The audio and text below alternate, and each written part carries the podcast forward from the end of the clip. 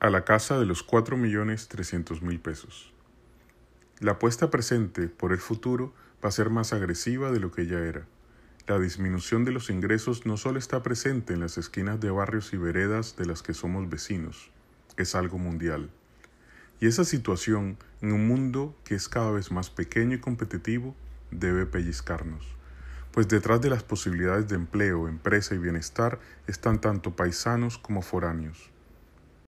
En ese sentido, toda, absolutamente toda ventaja debe hacerse valer, y todos debemos estar comprometidos en esta competencia mundial en la que ganan quienes logren que su economía salga lo mejor librada posible. Toda flaqueza en los esfuerzos será condenada con mayor pobreza y aletargamiento económico.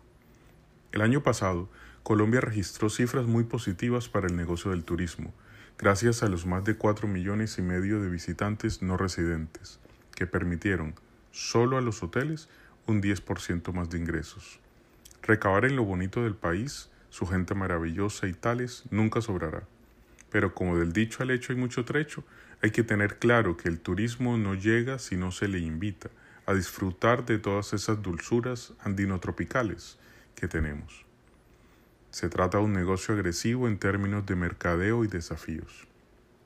Es por eso, por la resaca postpandémica y la dinámica del turismo en sí, que es tan atinado que el Ministerio de Comercio, Industria y Turismo esté tramitando un proyecto de ley con el objeto de fomentar la sostenibilidad, formalización y competitividad del sector.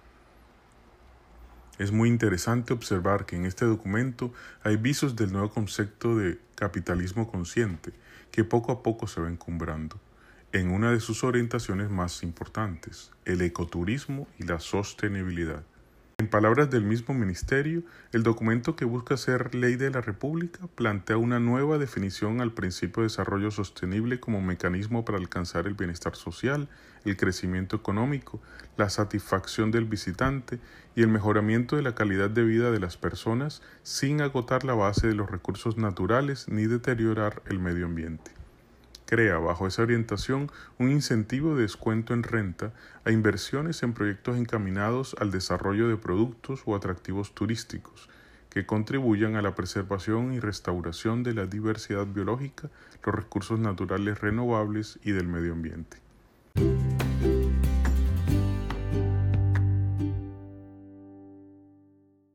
Igualmente precisa la definición de ecoturismo como, abro comillas, un tipo de actividad turística especializada que se desarrolla en ambientes naturales conservados y en la que la principal motivación de los turistas es observar, aprender, descubrir, experimentar y apreciar la diversidad biológica y cultural con una actitud responsable para proteger la integridad del ecosistema y fomentar el bienestar de la comunidad local.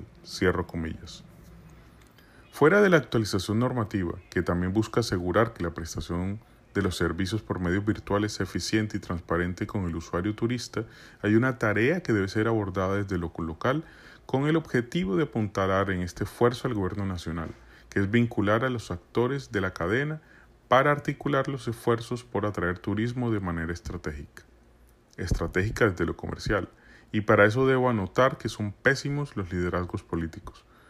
Por eso es que las dependencias de turismo públicas son lo más cercanos a una definición de fiasco. Y en ese sentido su valor real debe aterrizar en articular a los actores del negocio para que de ellos salgan los planes y proyectos de atracción turística. Y si es el caso, ojalá fuera en la mayoría de los casos de inversión pública. El secretario general de la Organización Mundial de Turismo lo tiene claro abro comillas. El crecimiento en los últimos años confirma que el sector es hoy uno de los motores más poderosos del crecimiento y desarrollo económico a nivel global. Tenemos la responsabilidad de gestionarlo de manera sostenible para producir esta expansión en beneficios reales para todos los países y en particular para todas las comunidades locales, creando oportunidades de empleo y emprendimiento y sin dejar a nadie atrás. Cierro comillas.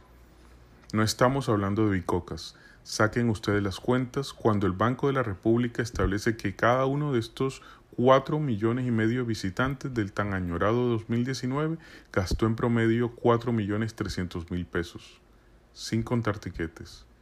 Y ojo, son gastos que un 80% hacen fuera del hotel, Por eso es que todo mandatario local que crea merecer turistas en su municipio o departamento debe saber que todos también quieren un pedazo de esa tan apetecible torta y con ese conocimiento ponerse serios porque el palo no está para cuchara.